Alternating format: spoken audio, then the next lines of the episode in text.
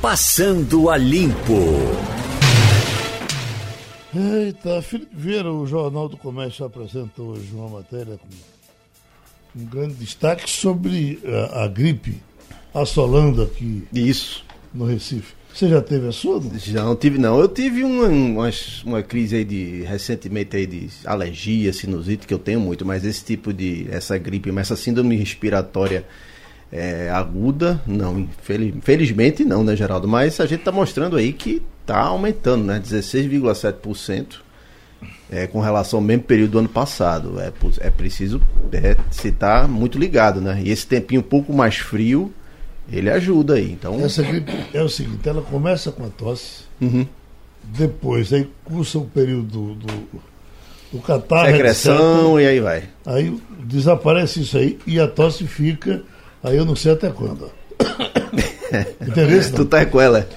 Agora, se você Ixi, pegar, Maria. quem, tá, quem, quem foi que pe- pe- pegaram de, de, de frente mesmo foi o nosso jamelão. E ele pegou, ele você, teve, né? ele teve bem, ele teve, ele teve bem gripado. Ainda tá se recuperando, viu? Hoje, quando o, o Diogo falou de lá, a gente só ouviu o barulho na redação. Tom, tom.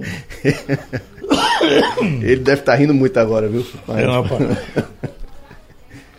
Eita. Castilho, No meu caso, ela ameaçou, mas pelo menos agora eu estou resistindo bravamente. tá vendo? É. Tomasse, a- tomasse a vacina? Tomei o ano passado. Ah, tomei esse ano já. Mas estou conseguindo resistir.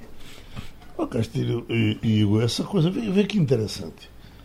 É, tá tendo a, a- a- ainda a CPI da JBS, né? E tem aquela exigência de que o governo vai ter que ser transparente com relação aos empréstimos. Eu achei isso aqui bem interessante. O presidente do BNDES, Gustavo Montesano, esse jovem foi colocado lá recentemente né, para escancarar tudo, né? É. afirmou eh, que a instituição já gastou 45 milhões com a investigação em curso sobre os contratos assinados pelo banco com a JBS em anos passados.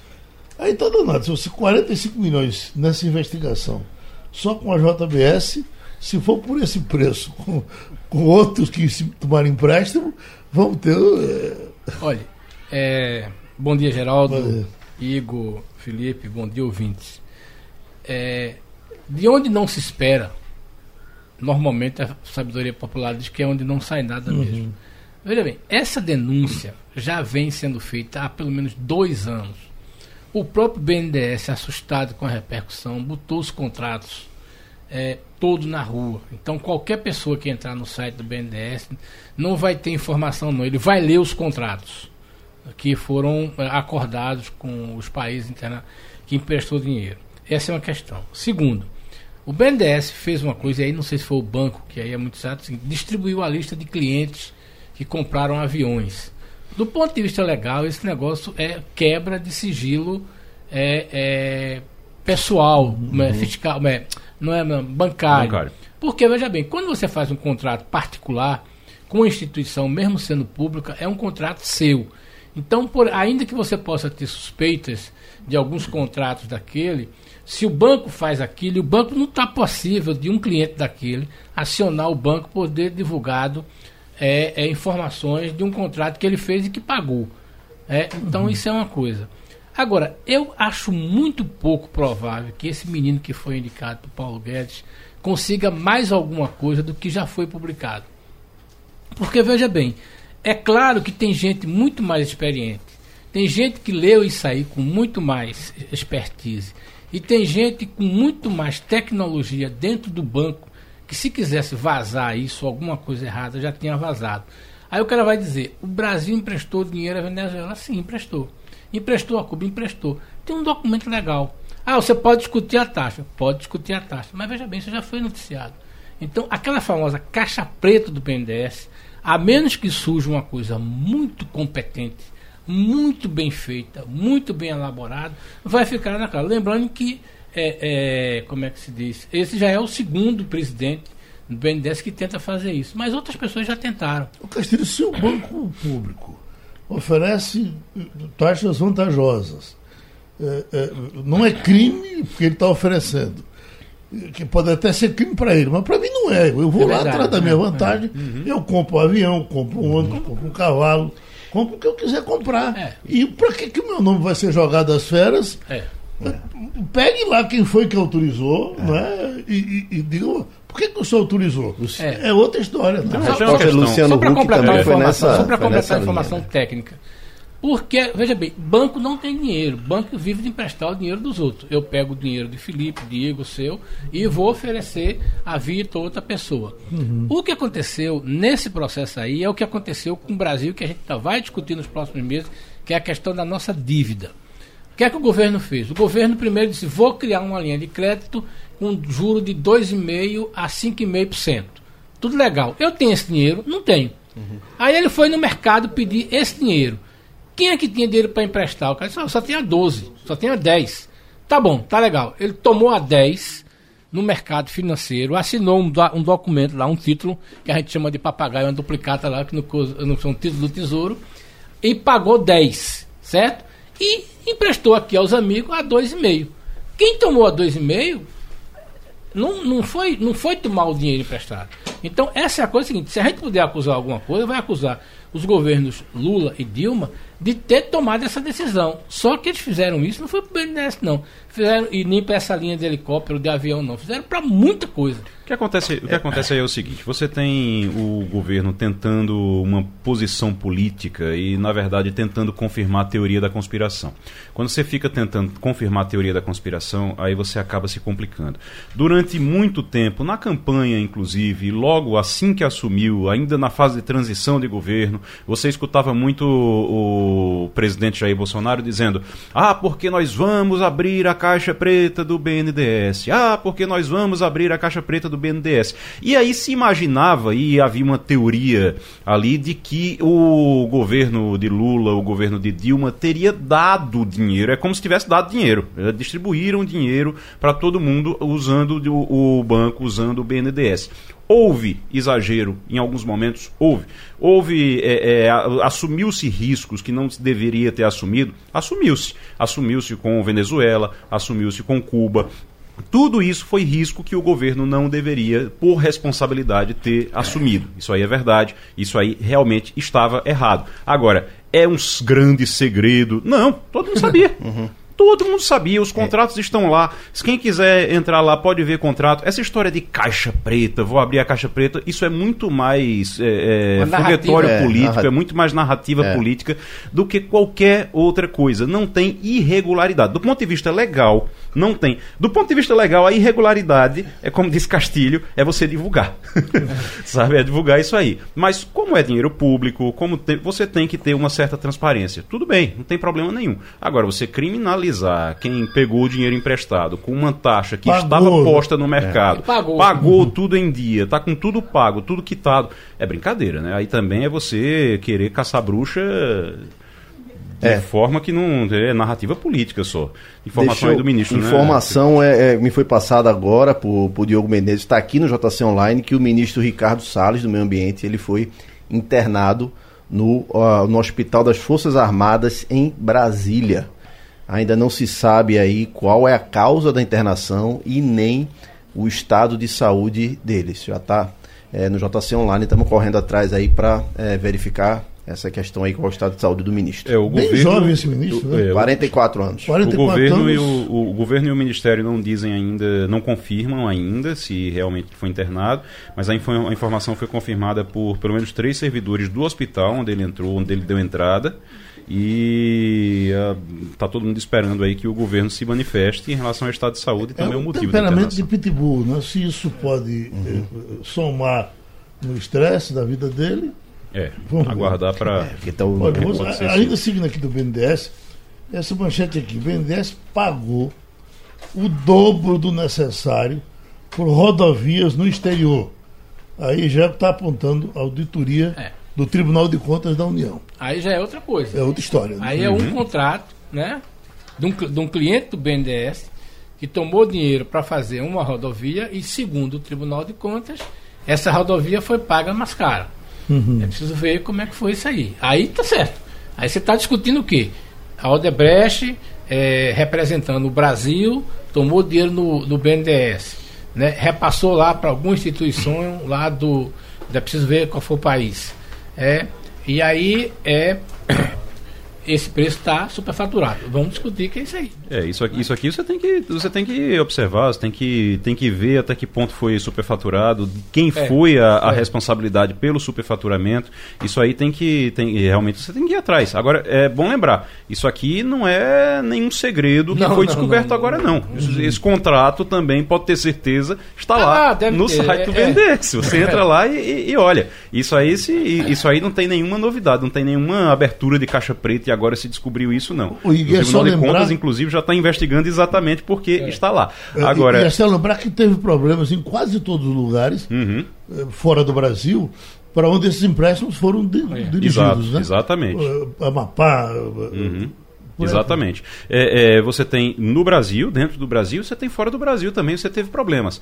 É, só lembrando uma coisa, ainda falando sobre a narrativa política, desse, dessa caixa preta, dessa abertura de caixa preta e principalmente da lista dos aviões, é bom lembrar, hoje estão postos como pré-candidatos, digamos assim, não é nem pré-candidato, mas possíveis candidatos à presidência da República para possivelmente disputar o cargo com Bolsonaro, Luciano Huck e uhum. João Dória. Adivinha quem é que está também quem é que está nessa lista? Luciano Huck e João Dória. Foi uma forma também de expor os futuros adversários. Eu sabia do Luciano Huck. Luciano Huck está com 11 pontos na na pesquisa que a vez divulgou essa semana. É, né? exatamente. Já assusta. Né? João, ele ganha para João Dória. João Dória está tá, tá mais Dória tá bem, também abaixo. Eu até é. pensei que ele tivesse uma situação melhor. É, né? Ele Exato. tem se movimentado, né? Uma hora, ele sempre ali, ele sai já a segunda disputa que ele meio que sai, mas uma hora eu acredito que vai ser nessa, vai ser a hora dele dizer não, agora eu vou e, e vamos embora. Chegou num certo momento que ele achava que estava se desgastando, era muito cedo uhum.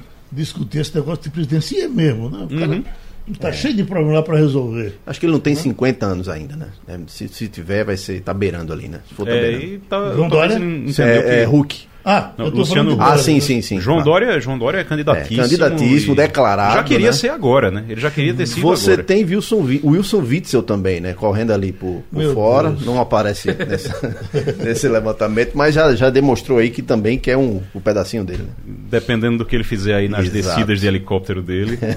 nas comemorações. Nas comemorações dele. O, o que se observa é, é, é um, me parece que é um crescimento dos votos à direita. É. Uhum. A, gente, a gente comenta muito isso, que é o eleitor, o eleitor mais, mais à esquerda, ele pode ter uma certa dificuldade, né? Assim como ele tinha muita facilidade quando você tinha Lula, Dilma e tal, com esse pessoal fora do páreo, ele pode ter uma certa dificuldade, porque os candidatos que se. Que se é, tudo bem, faltam três anos e, e meio ou, ou menos, mas os candidatos que se mostram agora, eles estão ao centro, centro-direita e direita. É. Uhum. Esquerda, o, realmente, tá, o campo da esquerda está tá um pouco órfão. A esquerda, a esquerda tá, ficou meio pulverizada, né? Ficou todo mundo é. meio perdido depois que todo mundo centrava em Lula e é. de repente ficou todo mundo meio perdido. Desde que Lula foi é, é preso, que ficou realmente, a esquerda ficou sem ter uma referência. É, é porque tá são, faltando essa referência. São... é de impressionar o PT, com toda a força que criou no país é, é, é, não tem um, você procura alguém e na verdade você não acha. Mas né? é culpa dele, inclusive. É, a, a, a, grande esperança, a grande esperança ainda é que eles peguem Ciro Gomes não, e acompanhem não Ciro pega. Gomes. Né? Não, mas não, não, dá e não A dá, esperança do PT é soltar Lula e é. refazer ele presidente. Imagina, né? Veja Lula, bem, isso Lula, é vai, Lula vai fazer 150 anos e o, o vai, tá, vai ter morrido com 150 aquela... anos depois e, as, e o PT vai tentar ainda esperar que ele seja candidato. Eu mas é que... aquela coisa do investimento, né? Lula foi foi um investimento, entre aspas, de 30 anos por aí, é. vai. Então, fica difícil até para você se desvencilhar. E, e também, é mais ou menos isso, a esquerda brasileira está meio refém disso aí. E também Lula cortou as asas de todos os que com certeza quiseram crescer. Com certeza. É, eu, me lembro, eu me lembro de uma conversa, como se fosse hoje, uma conversa que a gente teve com o governador Eduardo Campos. É, é, ele certa vez convidou um grupo de jornalistas, colunistas, para conversar, tudinho, e me chamou a atenção duas coisas seguintes a profunda desconfiança que o governador tinha com a presidente Dilma. Ele tinha uma profunda desconfiança. E ele relatou uma coisa seguinte, que para mim foi balizador, até hoje eu lembro dessa imagem dele. Ele disse: o presidente está testando nomes. Uhum. E aí, nessa época, eu me lembrei que estava. já depois Antes de Dilma, tinham testado vários nomes. O projeto do PT era Lula, Zé Disseu, ou, e Lula e Zé Disseu, aquela história. Deu a questão do, do, do Mensalão. mensalão, deu aquela coisa. Mas veja bem, dentro do PT, essa hierarquia do PT, construída a imagem e semelhança de Lula, impede que qualquer outra pessoa suja, mesmo naquelas pessoas que acreditam, e é sempre bom lembrar. E aí a gente pode pegar duas coisas interessantes. É impressionante como pessoas do PT, certo, até hoje, ainda acham que, que o PT pode mudar. Que o PT tem uma corrente do PT que vai se arrepender, que Fazer vai fazer uma uma meia autocrítica, culpa, meia uma autocrítica, dizer, ó, vamos consertar esse negócio. Isso é uma coisa. A gente pode pegar também eh, eleitores do Jair Bolsonaro que estão frustrados com algumas atitudes que ele tomou e para dizer, não, só tem oito meses, o presidente vai organizar, vai fazer isso. Existem coisas que não se mudam. Tá entendendo? É muito difícil você mudar a personalidade do presidente Jair Bolsonaro das coisas que ele pensa e tem as coisas que ele tem uma ideia fixa muito forte. A mesma coisa a gente pode dizer na questão do PT, porque o PT fez agora, veja bem, está havendo um movimento, Lula está preso, tudinho, ele chegou e disse, a presidente vai ser Gleice Hoffmann e ponto. Então, essa é a coisa. Então, não existe, como é que chama? Não existe grama na- no, no jardim do PT. Imagine árvore e arbusto e árvore. É, Só para lembrar, um nome que chegou a ser eh, presidenciável em um certo momento foi o de Palocci. Foi. Também. Boa gestão. Na hierarquia ele era o terceiro, né? Era o Era terceiro. Lula, Zé Disseu e Palocci. Depois é que não tinha ninguém. Aí É. eles foram buscar, ele foi buscar Dilma naquela situação. Agora, o- uma prova do. Pronto, o o Castilho colocou agora o que é uma prova desse personalismo de Lula e que ele não deixa crescer nada dentro, na, na- naquele jardim ali. Não cresce nada, não cresce grama, não cresce nada que fique acima dele, que possa fazer sombra para ele. Que é o seguinte: a Fernando Haddad ele estava, ele foi o candidato do PT, ele é provavelmente o próximo candidato do PT em 2022, está sendo trabalhado para isso. Lula, inclusive, fica ali dizendo que vai ser ele, deve ser ele realmente, mas no momento em que era para viabilizar ele, agora, há um mês, mais ou menos, quando estava a discussão todinha de que ele deveria assumir a presidência nacional do PT para poder ter força, ter condição de rodar o Brasil e começar a Se se, preparar, se apresentar, sabe o que foi que aconteceu? O que Castilho disse. Lula chegou lá e disse: não, vai, ser, vai ficar ser mesmo. Gleisi. Gleisi não tem a menor chance de ser candidato a presidente, de nada desse tipo. Mas ele vai sustentar Gleisi, porque Gleisi obedece tudo o que ele manda e Haddad é diferente. Haddad é chamado de tucano dentro do PT. Dentro do PT chamam ele de o, tuca- o- o tucano petista, porque dizem que ele é muito ao centro. E ele não obedece tudo que Lula manda. Então Lula não quer ele na presidência do PT. Ponto. Atenção. Romualdo de Souza está em Brasília trazendo informação sobre a situação do ministro internado. Geraldo, o ministro do Meio Ambiente, Ricardo Salles, deu entrada nesta madrugada no Hospital das Forças Armadas aqui em Brasília. E a Rádio Jornal apurou que durante o meio da noite o ministro teve um pequeno pico de pressão, não se sentiu bem e pediu para ser levado ao hospital. Nós vamos continuar apurando essas informações até que saia o primeiro boletim médico do HFA. Portanto, nós estamos falando de uma internação do ministro do Meio Ambiente, Ricardo Salles. Geraldo. O grande assunto na política desde ontem à tarde, a decisão do Supremo eh, da segunda turma, eh, anulando uma decisão de Moro, a primeira vez que fez isso durante todo esse tempo. A manchete está aqui, Supremo anula pela primeira vez condenação imposta por Moro na Lava Jato. Estamos com o advogado José Paulo Cavalcante Filho, doutor José Paulo, e uma coisa que chama a atenção e que é que nesses eh, três votos, eh, a, a decisão foi 3 a 1, nesses três votos para anular a decisão de Moro, tem o voto de Carmen Lúcia, que há muito tempo não estava votando com Lewandowski nem com Gilmar. Ela agora acompanhou. Carmen Lúcia, eh, Lewandowski, Gilmar Mendes, foi que tomaram a decisão, ficando isolado eh, Faquim. Por gentileza, doutor, Zé Paulo Cavalcante Filho. Geraldo, como, como vai os amigos? Ah, o estado do mundo jurídico é de perplexidade, Geraldo. Vamos, vamos começar do começo, não vem de hoje. Há um mês atrás, ou dois, o Supremo criou uma lei, que é a lei da homofobia. não, não, não, não vem ao caso se está certo ou está errado. Mas no sistema democrático, quem cria a lei não é o judiciário, é o legislativo.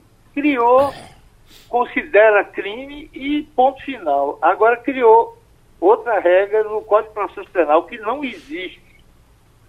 O, o, só para entender o problema, para ser ouvinte, houve propinas generalizadas da Odebrecht na Petrobras. O presidente botou no bolso 3 milhões, o Bendini, essa grande figura, bolso comprovadamente na conta 3 milhões da Odebrecht. Fez-se o processo o Código de Processo Penal, Geraldo, dá um benefício ao acusado. É a, a, ele garante que o acusado que o acusado fale depois do acusador. Então, quando o processo acaba, faz-se todas as provas, caracteriza-se tudo. Aí tem um momento que se chama alegações finais. Aí primeiro fala a acusação, porque a defesa tem o privilégio de ouvir antes a acusação para poder se defender melhor. Depois fala a defesa. A, a, a, o prazo do Código de Processo Penal é comum para apresentação das alegações finais. Aí vou citar, Moro, ainda que as defesas não sejam convergentes. Não cabe a Justiça fazer isso. Então, qual é a alegação do Bendini? alguns daqueles acusados que botaram o dinheiro no bolso fizeram delação premiada. Então, eu quero falar depois dele. A lei não autoriza, Geraldo, a que o juiz permita que uma defesa fale depois da outra, porque a lei diz que o prazo é comum. Se a gente estabelecer a defesa, umas vêm depois das outras, o que cabe perguntar é quem é que tem o privilégio. É quem fez a delação premiada, a colaboração premiada, ou quem não fez? O Mauro decidiu que eram todos iguais. Aí vai, a sentença é confirmada no Tribunal Regional, é confirmada no STJ e vai para o Supremo. Em nenhum momento ele, ele disse que não botou essa grana no bolso, fica num detalhe formal, volta tudo e provavelmente vai ser beneficiado com a prescrição, porque não vai dar tempo mais de refazer o processo à instância, ir para o tribunal, o STJ. É desanimador, Geraldo.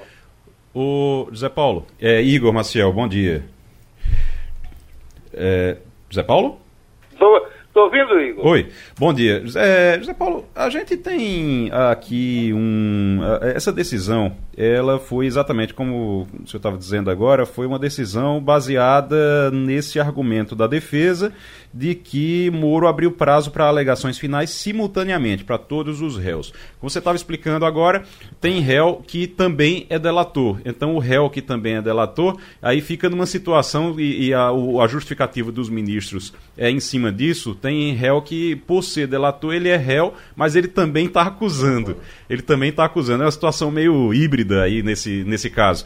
É, esse é o caso de Bendini e, pelo que o senhor sabe, esse é o caso de outros presos também. Qual é a situação de Lula? Porque o advogado de, dele, o Cristiano Zanin, já disse que vê similaridade, que também vai alegar isso. Não. É, qual é a, qual é a no caso do triplex, é isso, no caso do sítio. Parece no caso, no caso do, no caso do, do triplex sítio. não, não é. cabe essa. Exato.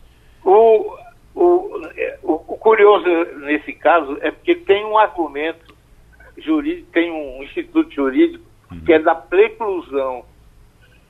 A preclusão significa que as coisas que você tem que dizer, tem que dizer no momento certo. Se não disse, azar o seu, não pode mais dizer.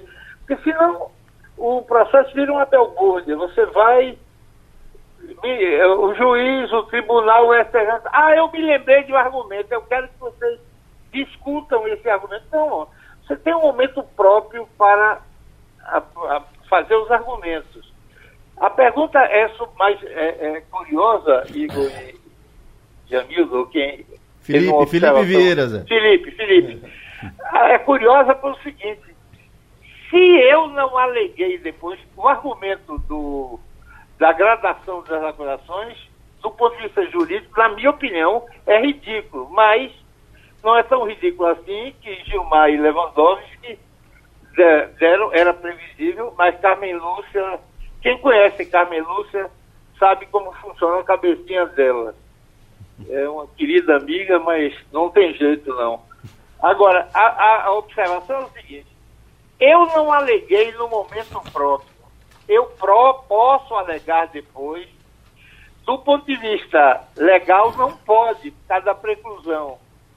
Agora, as coisas estão andando de maneira tão mal assombrada que eu não me assustaria se o governo, se o, a, o, a, o Supremo dissesse, olha, há preclusão, mas como a gente só decidiu depois, o pobre acusado não vai ficar desamparado por conta da preclusão. Então, eu vou abrir uma exceção nesse caso e vou anular o processo de novo para voltar e todos vão ser beneficiados com a preclusão. Todos.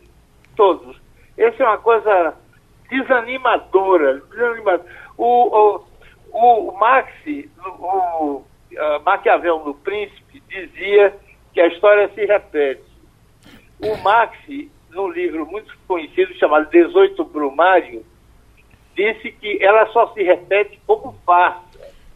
Eu acho que esse episódio aqui está mostrando que razão quem tinha era Maquiavel. Porque o que está acontecendo no Brasil é exatamente o que aconteceu na Itália. As forças é, comprometidas com a corrupção se organizam, são muito poderosas, têm apoio de alguns setores da imprensa e se protegem para que isso não volte mais a acontecer na Itália foram 1.491 empresários presos. Aqui, 211. 211 é 5%, sei lá, do. Não, 10% do, dos 1.400, pouco mais. É desanimador. Castilho. Doutor Zé Paulo, é, tem uma decisão, é, um, um texto, uma, um trecho dessa decisão que volta para o juiz é, de primeira instância.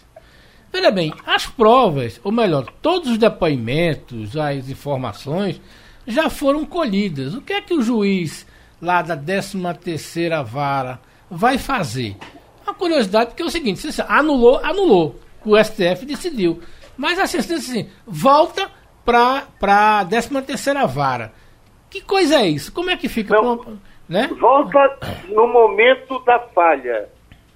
Não volta para colher prova, para. Não, não volta. E aí, no momento das alegações o, finais, então. E aí o, o sujeito. No momento das alegações finais. Na aí o sujeito vai fazer isso. Vai fazer suas alegações. Aí a, o juiz aí vai definir. O, o que vai acontecer é que vão abrir prova para a defesa do Benini fazer as acusações, as alegações finais que provavelmente serão as mesmas que ele já apresentou. Certo. Aí pode acontecer outro problema, é que a colaboração premiada diz, olha, se alguém tem que ser beneficiado, sou eu que estou colaborando com a justiça, não é esse bandido. Aquele é um ladrão. Agora, eu fui um ladrão arrependido, eu colaborei com a justiça. Se houver algum tipo de diferenciação na defesa, deve ser eu que estou colaborando, não ele. Aí abre-se um incidente e vai se discutir quem é que fala por último, se é o Bendini ou os outros. Aí depois da decisão, tem 15 dias para tentar julgado. Aí o chefe entra com embargo de declaração, depois entra com o segundo, entra com o terceiro. Nessa terça-feira, na terça-feira passada, eu, eu tive um caso contra a União que eu ganhei aqui no tribunal, é, que sustentar o terceiro embargo da declaração. É o embargo, aí você vai, aí julga. Segundo embargo, terceiro embargo, aí começa um campeonato de recursos, que o objetivo do Bedini não é ser declarado inocente, porque ele sabe que botou dinheiro no bolso, é obter a prescrição e vai obter, porque os prazos são muito longos, depois vai para o tribunal, aí pode muito, pode mais de um ano, aí vai para o STJ, quer dizer, a, a, a, a, a, data da corrupção sabe que o melhor argumento a favor deles é a prescrição. E aí entra outra coisa curiosa, Castilho, que é o pacote anticrime do Moro, estabelecendo que nesses casos interrompe-se o Instituto da Prescrição. Exatamente para que Bendines e outros não façam isso, ele diz que nos processos de corrupção, se houver defeito formal, não se pode mais alegar prescrição. Você, você tira a prescrição do conjunto de, de, de previsões da, da, da corrupção. Você acha que no Senado o Renan Calheiro vai permitir que se aprove um, um artigo desse? Não tem jeito. Felipe Vieira. Doutor Zé Paulo, é, acho importante também para o ouvinte entender que essa, essa decisão ela foi tomada no âmbito da segunda turma, mas que pode ser é, revertida no plenário, não é isso? Pode. Esse é, esse é um assunto curioso, porque alguém tem que requerer e é o plenário, o Toffoli tem que concordar. O Celso de Mello, os jornais não estão dizendo, mas o Celso de Mello já teve, desde o início do ano, três uh, pneumonias que o levou, levaram a, a ser internado. Hoje ele está novamente internado, a quarta pneumonia no, no mesmo ano, está dez dias internado no, no hospital em Tatuí, em São Paulo. Os jornais não estão dizendo, mas o Celso não esteve, não é porque não quis ir, é porque está internado no hospital. E em vez de esperar que o Celso volte, aí a turma decide julgar. É como se tivesse acertado antes e tivesse já certeza de que ia ter maioria e dispensaram o Celso. De forma que é uma. Isso tudo só para obter a, a prescrição, que sabem que é quase inevitável, e a tranquilidade com que ministros supremos não se incomodam de deixar um corrupto indiscutível, com prova de que botou propina no bolso solto, por causa de um detalhe formal, e ainda enchem a boca, meus amigos, dizendo que estão defendendo a democracia, o rito, as garantias individuais. É uma coisa de casar, quase diria asco, é uma coisa desalentadora. Um abraço, doutor Zé Paulo. Teve mais uma contribuição aqui com o Passando a Limpo. Bom, votação do fundo eleitoral bilionário reagendada para hoje, quarta-feira. Igor Maciel. De 1,7 bi para 3,7 bilhões. É, é, parece que a tendência é, é o quê? É tentar retornar a tendência é apro a tendência é aprovar. Subir o, o, o, o é subir subir, subir, o fundo. A tendência é aprovar porque tem muito partido. Você pega os maiores partidos. É, é uma, é uma votação que não é justa é, quando você coloca ela na câmara porque é o seguinte. Você tem os maiores beneficiados pelo aumento do fundão são os partidos que têm o maior número de deputados. Então quanto maior o número de deputados é, aprovando é, é, apoiando a medida mais chance você tem de aprovar essa medida. E aí você vai ter PT, é, você vai ter PSL, PSL, você vai ter PSB, você vai ter Democratas, você vai ter esses partidos. Aí o PT, por exemplo, que fala, o PT está fechado para aumentar, para é, garantir o aumento. O PSL tem algumas divergências, mas a tendência é que o PSL realmente aprove.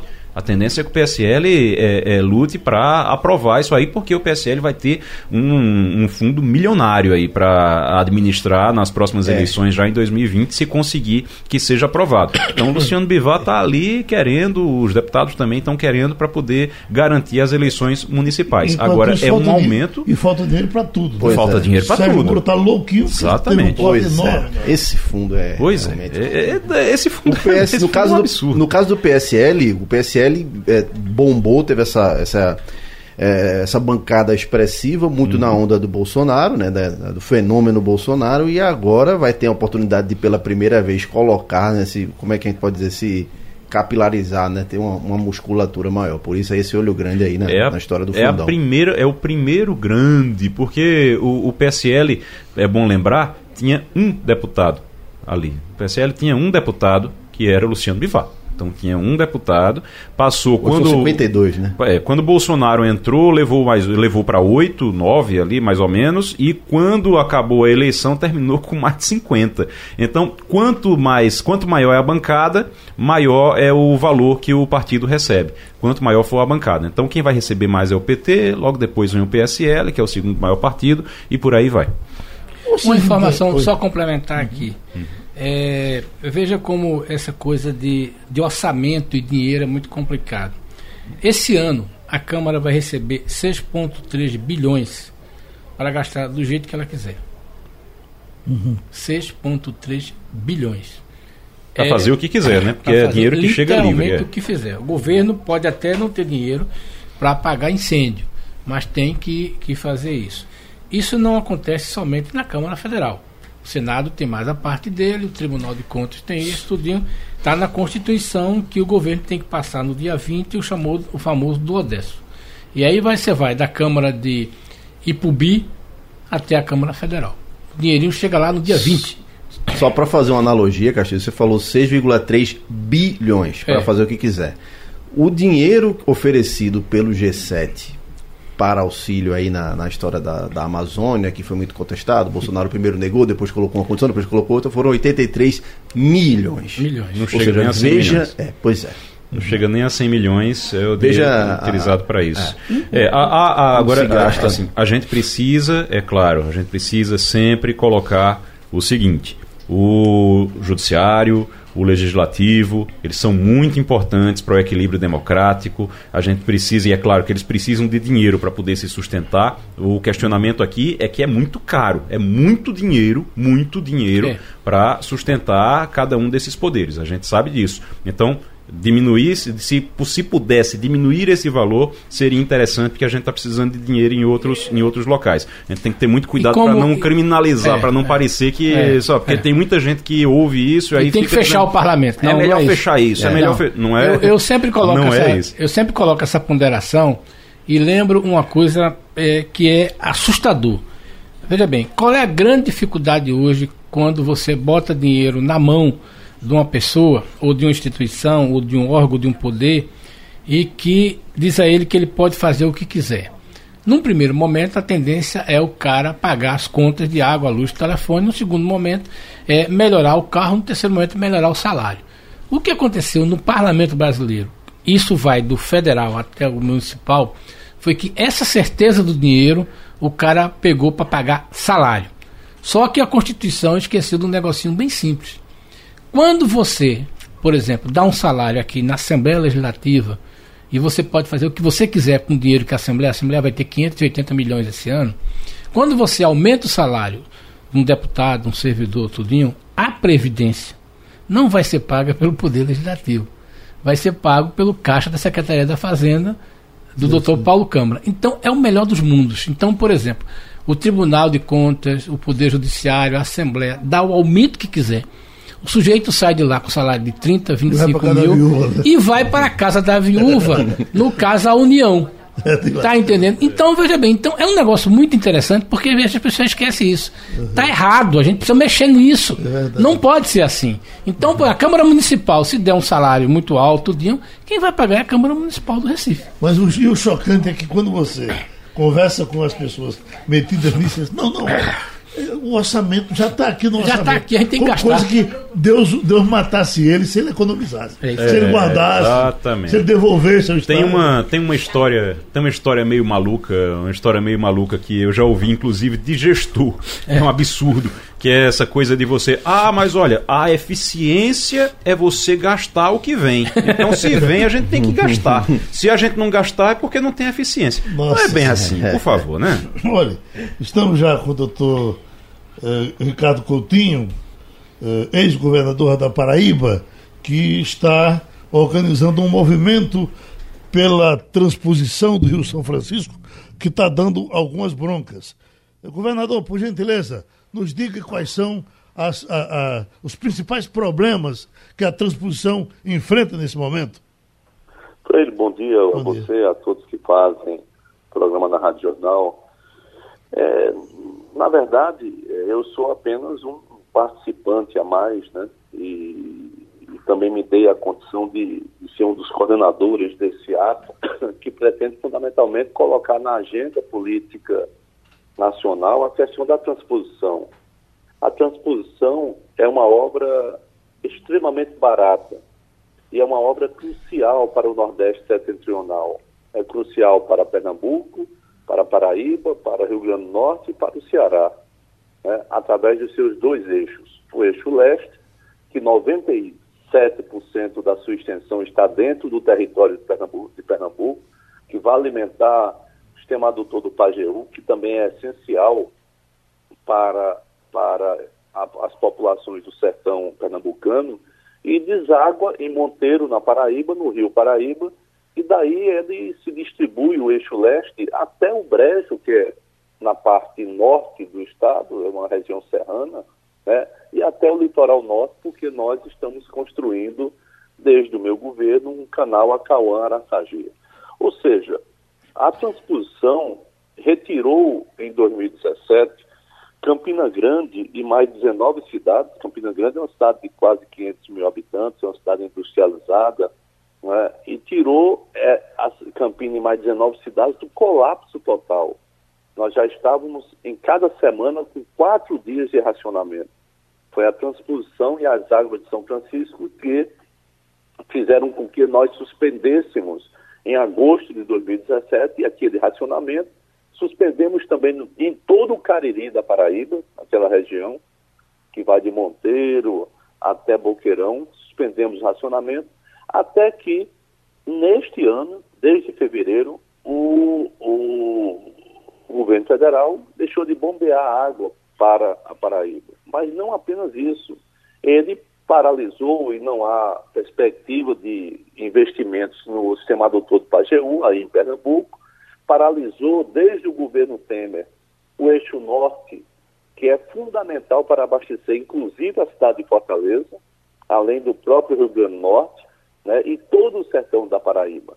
Essa obra da transposição é uma obra crucial, estratégica, estruturante para o nosso Nordeste, para o nosso semiárido e nós não podemos simplesmente vê-la é, ser transformada numa espécie de elefante branco, que era isso que eu acho que alguns que estão pensando no governo federal estavam, estavam é, é fazendo. Deixa do jeito que está, começa a aparecer rachaduras, daqui a pouco diz que a obra não tem viabilidade nenhuma, quando ela tem, basta ser operada, e ao mesmo tempo é, é, vira as costas, mais uma vez, para o Nordeste. Um dos argumentos, Freire, que foi colocado é que a, a transposição de dois eixos custaria 300 milhões a sua operação por ano. Né? Como se isso fosse muita coisa. Isso não é muita coisa. Eu lembro que recentemente, na reforma da Previdência, o governo é, fez de renúncia fiscal para o agronegócio, cuja base principal é a exportação, portanto tem competitividade, fez como renúncia fiscal 84 bilhões com B de bola, é, quando a operação anual dos dois eixos custaria apenas 300 milhões com M. Né? O que é que isso quer dizer? É que, é que a, o sentimento e o sentido das prioridades dentro do Brasil estão completamente invertidos. O outro discurso, se você me permite, é dizer que a obra da transposição foi uma obra cara. É exatamente o contrário. Se você pegar o custo da transposição, que foi de 12 bilhões, com B de bola novamente, 12 bilhões, e dividir pelo número inicial de nordestinos beneficiados diretamente com a água, seja para usufruto pessoal, seja para usufruto econômico, se você pegar essa, essa, esse montante, que foram 12 milhões previstos, né, apesar de ter na Paraíba você tinha uma perspectiva inicial de, de 850 mil pessoas beneficiadas, só com o eixo leste nós já estamos beneficiando 1 milhão e 50 mil pessoas por conta das adutoras que nós conseguimos fazer e ampliar. Mas, pois bem, se você dividir 12 bilhões por 12 milhões, você vai encontrar mil reais por cada nordestino beneficiado da área do semiárido.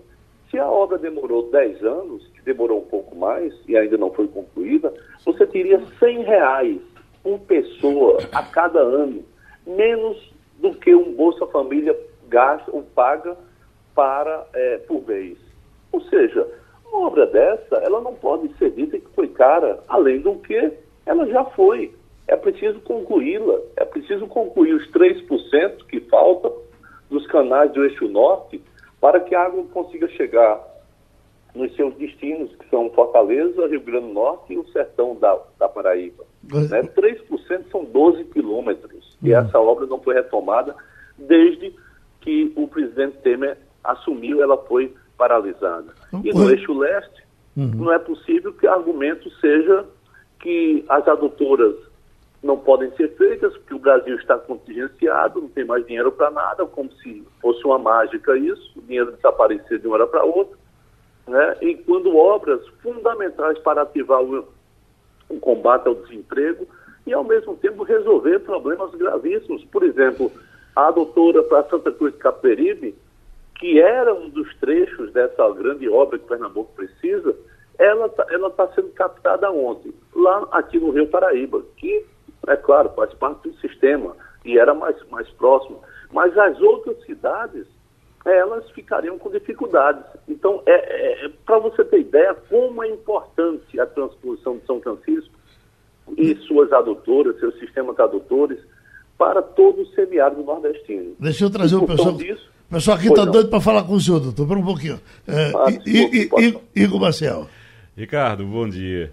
O, Ricardo, é, a gente tem ouvido é, muito que o governo federal pretende, num futuro próximo até, colocar a transposição dentro de um programa de desestatização, que seria uma forma de colocar, é, ou fazer uma parceria público-privada, ou realmente privatizar o sistema de distribuição da, da, da água, para se ver livre desse custo. E você acha que essa água não está chegando agora? Faz parte já de alguma estratégia para dizer que não tem condição de manter? Seria isso? Eu penso também dessa forma. Né? Agora, repito, um país da dimensão do Brasil, que diz que não vai ter 300 milhões por ano para operar dois eixos, e com um retorno muito maior do que isso, porque você ativa todas aquelas cadeias produtivas que existem no semiárido, e você sabe que existem muitas. Eu tive essa semana na região de Monteiro, no Cariri. E o Cariri paraibano é o maior produtor de leite de cabras do Brasil. Né? E, e, e, e falta o quê? Indústria de transformação, falta aquela, falta o leite em pó, falta a usina para o leite em pó, falta, faltam coisas para ampliar aquela cadeia produtiva. Ô governador, mas, mas... como fazer isso sem água? Governador, é, mas... Evidentemente, deixa eu só, deixa eu só concluir eu, eu, eu queria só entender se o senhor, o senhor acredita que isso é proposital mesmo?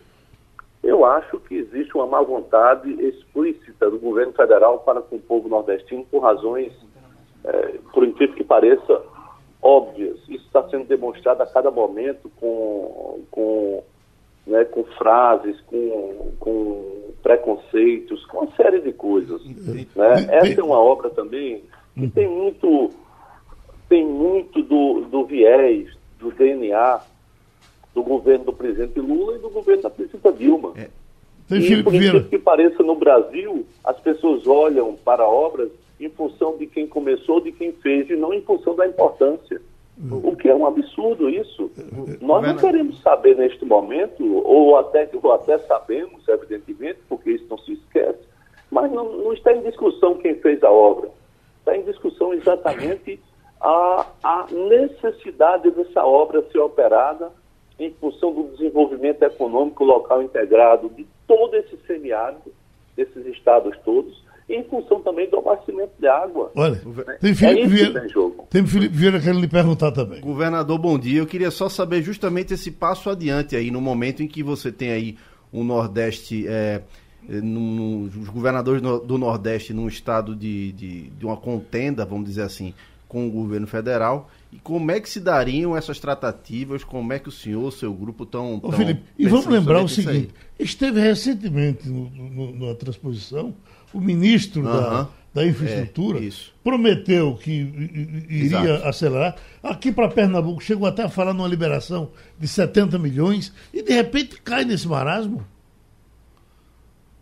Olha só, eu, eu, eu, eu eu acho que alguém tem que pagar a água.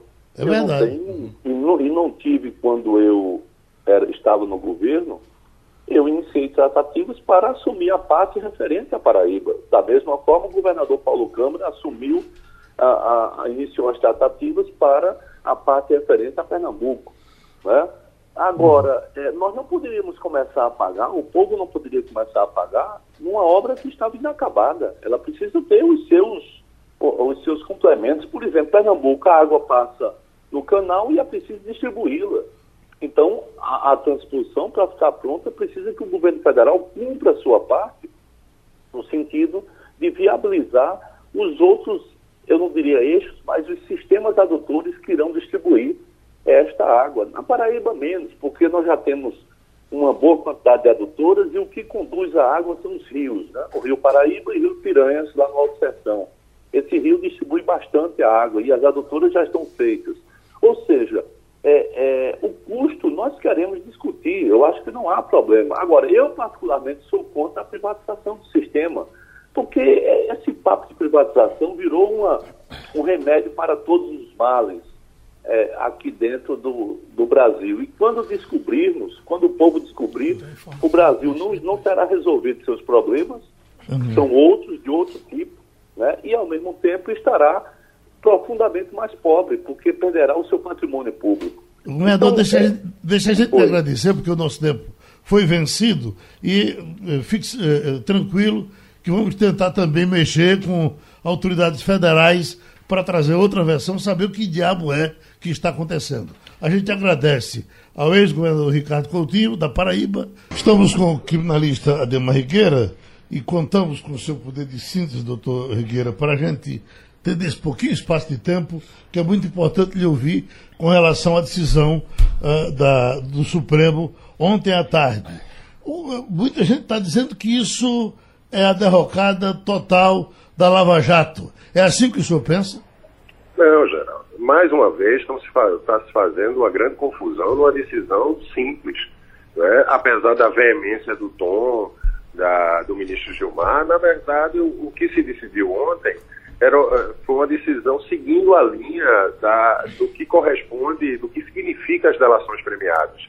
Apenas o, o Supremo entendeu, na, naquela decisão, que como houve, no caso do ex-presidente do Banco Brasil, do Bendini, como houve uma delação premiada no caso, né, uma colaboração premiada, e trouxe informações sobre ele, né, informações que contribuíram com a acusação sobre ele, não, ele não poderia ter apresentado é, é, conjuntamente com o Correio delator as suas alegações finais. A delação é uma acusação, é? ela funciona como uma acusação, ela traz elementos para a acusação. Então, a defesa sempre tem que falar por último em respeito ao princípio da, do contraditório e da ampla defesa. Nesse caso de Bellini, o delator que era correu no processo, que trouxe informações novas ao final do processo, apresentou suas alegações finais conjuntamente com Benini, ou seja, Benini não teve a oportunidade de contrariar,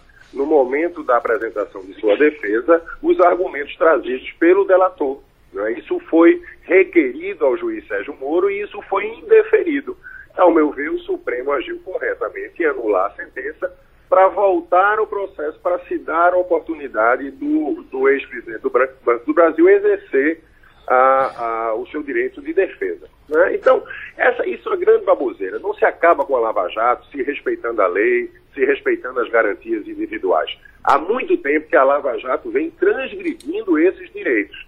O que se quer é que se faça a justiça, mas justiça dentro da Constituição. Igor Marcel. Doutor, uh, bom dia. Nesse caso, e aí vou fazer, já tinha, tinha, feito essa pergunta hoje mais cedo, vou fazer essa pergunta para o senhor agora também. Esse, eh, essa decisão se encaixa em outras situações? O senhor tem clientes na, na, na Lava Jato, inclusive. Se encaixa em outras situações?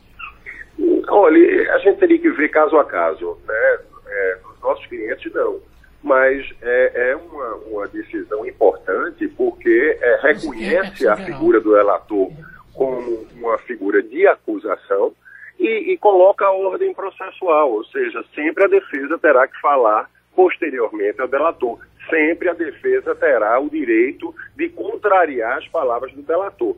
Esse caso é um caso bem singular, entendam, é bem singular. Isso não compromete nada a Lava Jato, porque é um caso singular. É? Apenas nesse caso, a delação chegou no processo ao final, já perto da sentença. E não se deu a oportunidade de que o senhor Bendini, né, do que o réu do processo, e que foi beneficiado com essa decisão do Supremo, pudesse contrariar os termos da delação e os termos da, das alegações trazidas pelo correio delator. Bom, agora, só tem esse singular ou tem mais uns 10? Aí a gente tem que ver caso a caso, entendeu, Geraldo? Mas é, é, é uma situação que não vai gerar repercussão. Não é, é, é, é, é uma decisão e, e, não quer dizer que isso se aplique automaticamente a todos os processos da Lava Jato. Não, acredito que haja repercussão geral nessa decisão, até porque é uma decisão firmada em elementos de um processo. Né? Temos que analisar os outros processos. Logicamente, se houver situação singular, isso pode dar margem à interpretação de habeas corpus, é, mas que terá que ser, terá que ser reanalisado caso a caso pelo Supremo ou pelas instâncias inferiores, se for o caso. Pronto, foi mais uma contribuição do criminalista Adelma Rigueira e terminou Passando a Limpo. Passando a Limpo.